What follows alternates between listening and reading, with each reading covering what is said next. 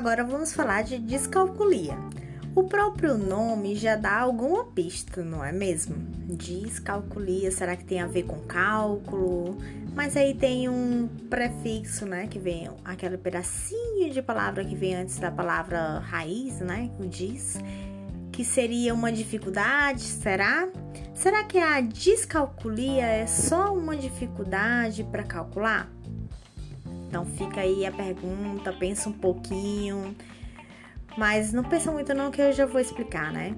É, a descalculia, ela é uma incapacidade de pensar, refletir, avaliar ou até raciocinar processos ou até mesmo tarefas que envolvam números ou até conceitos matemáticos, né? Ela, ela, ela se fixa nesse, nessa dificuldade, né? Na, na incapacidade de parar para pensar e refletir sobre um cálculo geral, né, ou a soma de fatores, né? Então assim, ela tá, ela tá muito envolvida com esse processo de números ou de conceitos matemáticos, não só números, né? O chamado raciocínio lógico.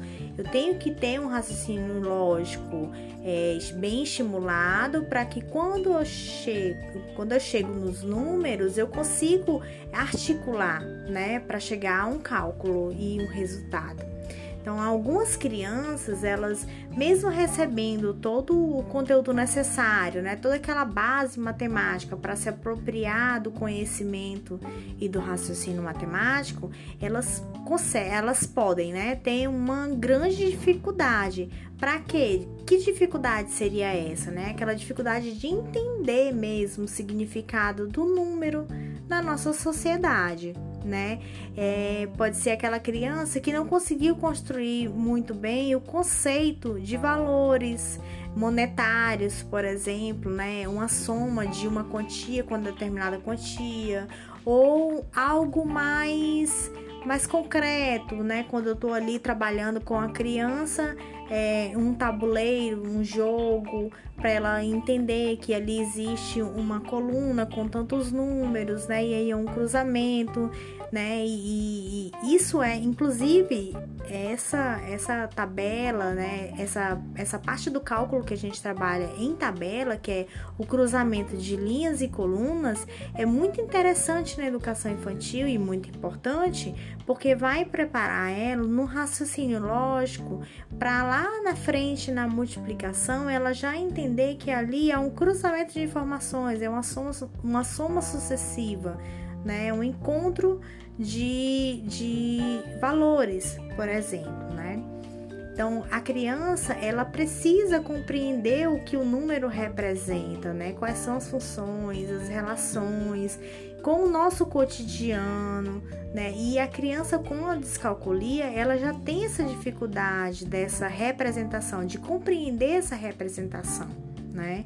É, Para a criança, é, ali é um grande desafio porque ela não consegue unir as informações.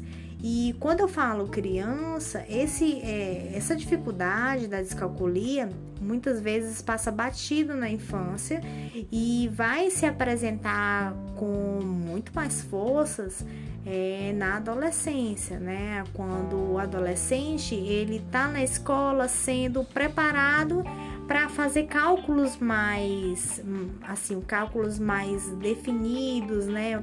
Cálculos maiores, que dependem de incógnitas, e aí ele não consegue construir esse número mental. Né? Então, essa é uma parte bem importante da descalculia ser trabalhada na infância ainda, né? Se, se você é um profissional da, da educação, professor ou é um terapeuta ocupacional que já acende né, no, no, no, trabalho com a criança ou com o adolescente, já acende os sinais de alerta em determinadas atividades, né? E aí é, você já, já pode sinalizar que existe uma dificuldade, que precisa ser trabalhada. Às vezes não dá para diagnosticar numa criança, por exemplo, mas isso não, não, não nos impede, como profissionais, de atentar para reforçar esse estímulo, né? Então, assim, trazendo para a família, é, muitos pais eles chegam a relatar que o filho ele sofre muito, né, desde pequeno, com essa dificuldade de memorizar números, de quantificar a sua idade, né, é, de relacionar o símbolo numérico com as proporções, com o espaço de tempo, né? Por isso que é muito importante também de trabalhar hora, trabalhar o tempo, trabalhar as datas, né? O antes, depois, o antecessor, o sucessor. Não, sim, são, são atividades que servem de base na educação infantil antecessor e sucessor, principalmente, quantidade, números, né? A brincadeira. Aí, ah, isso é muito importante também frisar de que eu não vou prender a criança a um papel, né?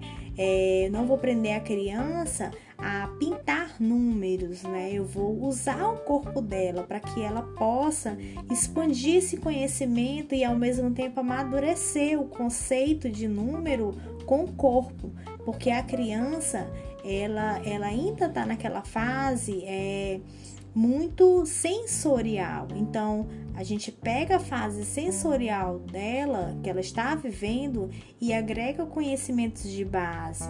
Né? Essa parte do número, do conceito do número, é, ela, é, se ela trabalhar bastante com brincadeira, com lúdico, né? ela vai ser uma criança que não vai ter dificuldades na, quando ela chegar a cálculos, né, propriamente ditos, né, que ela precise somar no papel ou, enfim. Então, assim, essas, quando eu trago para uma criança que tem dificuldade, é, essas, essas confusões, né, que ela tem, são comuns e são frequentes, porque elas não conseguem pensar dentro de uma perspectiva numérica né?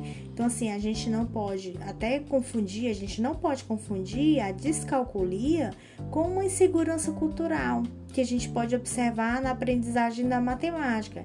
É aquele medo de errar, né? Aquele medo de, de dizer que, que dizer um número e ter um medo de que aquele número está incorreto, aquele cálculo está incorreto, porque a descalculia ela é um problema biológico, né?